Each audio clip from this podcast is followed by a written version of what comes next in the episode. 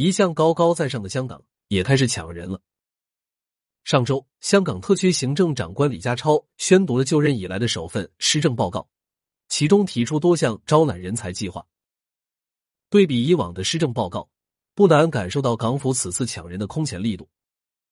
二零一九年施政报告没有涉及招揽人才或吸引人才的内容。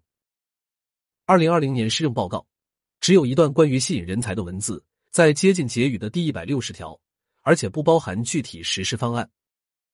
二零二一年施政报告将吸引人才列为独立小节，涵盖第一百四十九至一百五十九条内容，仍在靠近结尾处，篇幅虽长，其中明确的举措只有一条：将优秀人才入境计划年度配额从两千个增至四千个。而二零二二年施政报告将招揽人才放在了第二十九到三十一条的显著位置，其中第二十九条细分为七项。都是实实在在的优惠政策，例如取消优秀人才入境计划年度配额无限配额，延长香港大专院校非本地毕业生逗留期限从一年到两年，延长工作签证年期等等。又如推出高端人才通行证计划，过去一年年薪达港币两百五十万元，约合人民币两百三十万元或以上的人士。以及毕业于全球百强大学并在过去五年内累积三年或以上工作经验的人士，可获发为期两年的通行证来港发展，不设人数限额。未符工作经验要求但最近五年内毕业的百强大学毕业生亦可获发通行证，每年上限一万人。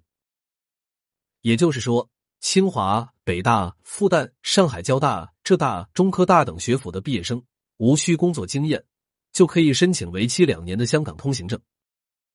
在香港找到工作后，首次签发的工作签证最长三年，而过去普遍是两年。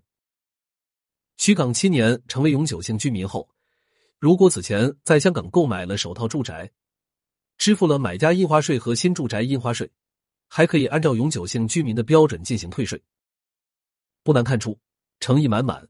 但与其说是抢人，不如说是抢人才。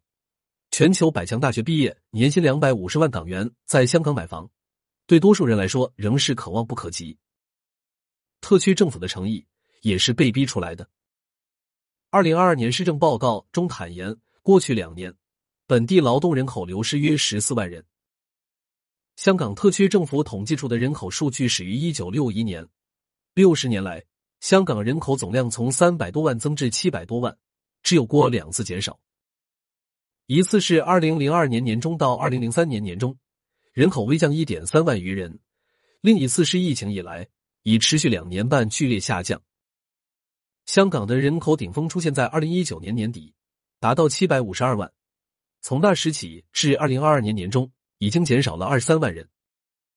二零二零年九月，港府曾做出预计，香港人口将在二零四一年达到八百十一万的顶峰，如今看来，希望日渐渺茫。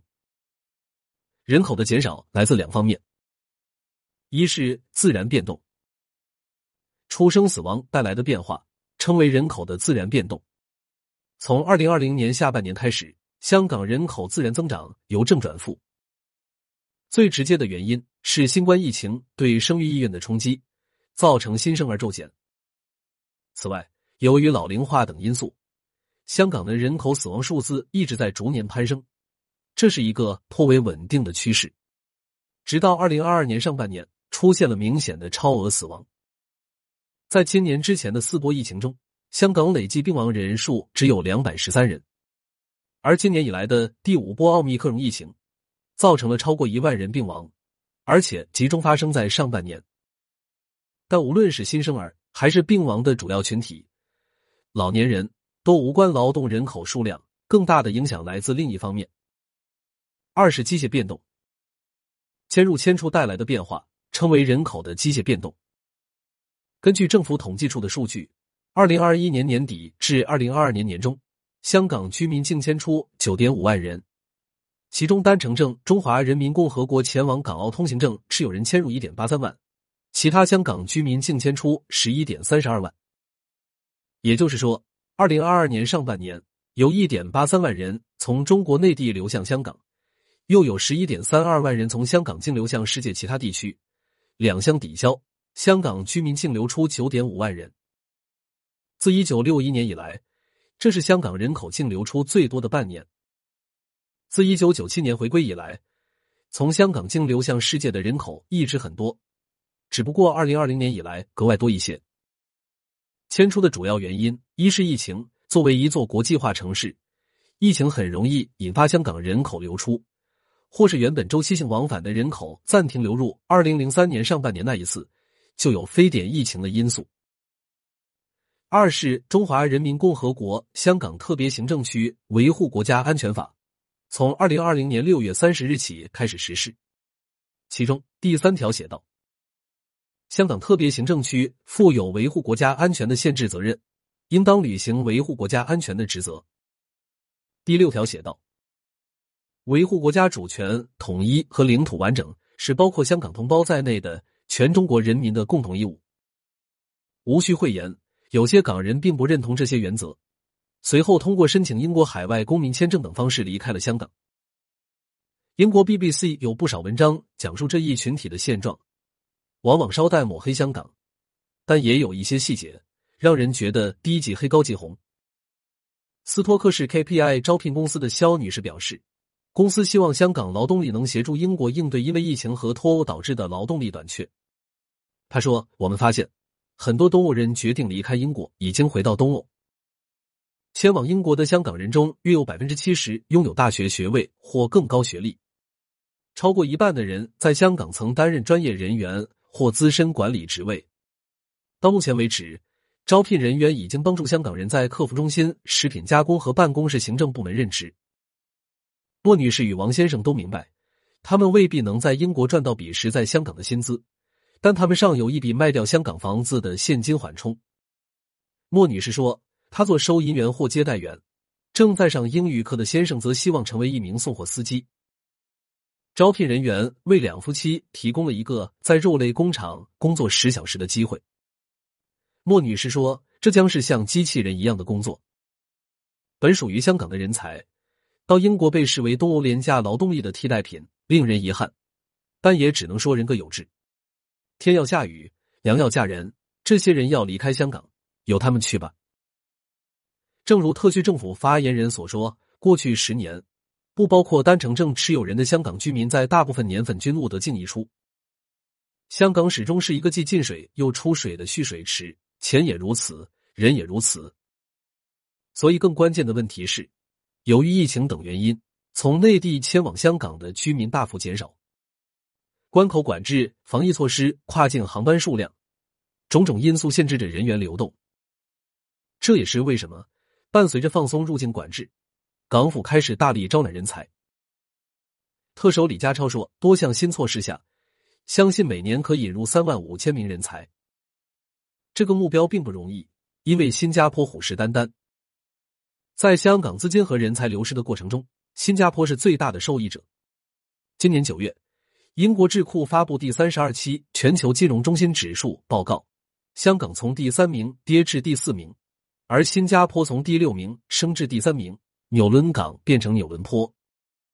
同为港口城市，同为金融中心，新加坡比香港更依赖外来人才。因此，当新冠疫情限制了人员流动，新加坡的经济曾受到严重冲击。为了重振经济，新加坡更早选择了与新冠病毒共存。今年四月起，允许完成疫苗接种的旅客免隔离、免检测入境；八月起，允许未完成疫苗接种的旅客免隔离、免检测入境，只要出发前两天完成检测且结果阴性。于是，新加坡的劳动力市场也更早得到修复。今年上半年，香港金融及保险从业人数净减少四千六百人，而新加坡净增加六千九百人。今年九月，新加坡还率先开启了抢人才计划，人力部推出顶级专才准证，月薪三万新加坡元，约合十五点四万人民币及以上，或者在科学与科技、艺术和文化、学术及研究、体育领域有杰出成就的人士。在未获聘任前就可以申请有效期五年的工作签证。香港后来推出的高端人才通行证计划，就是对标顶级专才准证。彭博社也随即撰文对比了两项计划。步步落后的香港，该如何在与新加坡的竞争中重回上风呢？或许多数人都忘了，包括香港人自己都忘了，非典疫情后，香港经济是如何迅速复苏的。是在特区政府的请求之下，自二零零三年七月二十八日起，中央政府逐步开放了内地居民赴港自由行。香港的优势，自一八四一年开埠以来的优势始终在于，它是中国的香港，既进水又出水，作为一道闸门，沟通中国与世界。几天前，新加坡前外长杨荣文在接受《明报》专访时表示，经历疫情及香港国安法实施。部分香港资金、企业及人才外流，新加坡未来五年至十年无疑会因而受惠。但长远而言，香港有中国内地做后盾，连接中外经济的角色非新加坡可匹敌。香港虽然不再是过去的那个国际城市，但它将会是中国的国际城市。至于人口流出，杨荣文曾在一九九零年代处理港人移民新加坡的事宜，他认为如今的移民潮并不比当年严重。同处海角天边，携手踏平崎岖。我弟大家用艰辛努力写下那不朽湘江名句。这首《狮子山下》的演唱者罗文，生于广西百色，长于广州。十几岁时去香港投靠亲戚，做过各种零工，直到成为歌手，大放异彩。词作者黄沾生于广州，又是随家人去往香港，极致壮年，引领一代风流。与生于浙江海宁的金庸、生于上海的倪匡、生于新加坡的蔡澜，并称湘江四大才子。如今唱歌的人走了，写歌的人也走了，甚至一转眼已走了二十年。只有狮子山还耸立着，湘江水还在流。山不让尘，川不思影，所以山川一直在。六十年前，香港只有三百多万人；一百年前，香港只有六十多万人。你熟知的绝大多数香港人，最多上溯两代都来自内地，内地一直是香港的底气所在。所以，如果只看这几年的质稳荣辱，你会感叹东方之珠光彩褪去，香港不再是从前那个香港。单放到百年尺度，多大点事呢？风物长宜放眼量，既然回不到从前，不妨就成为一个新的香港。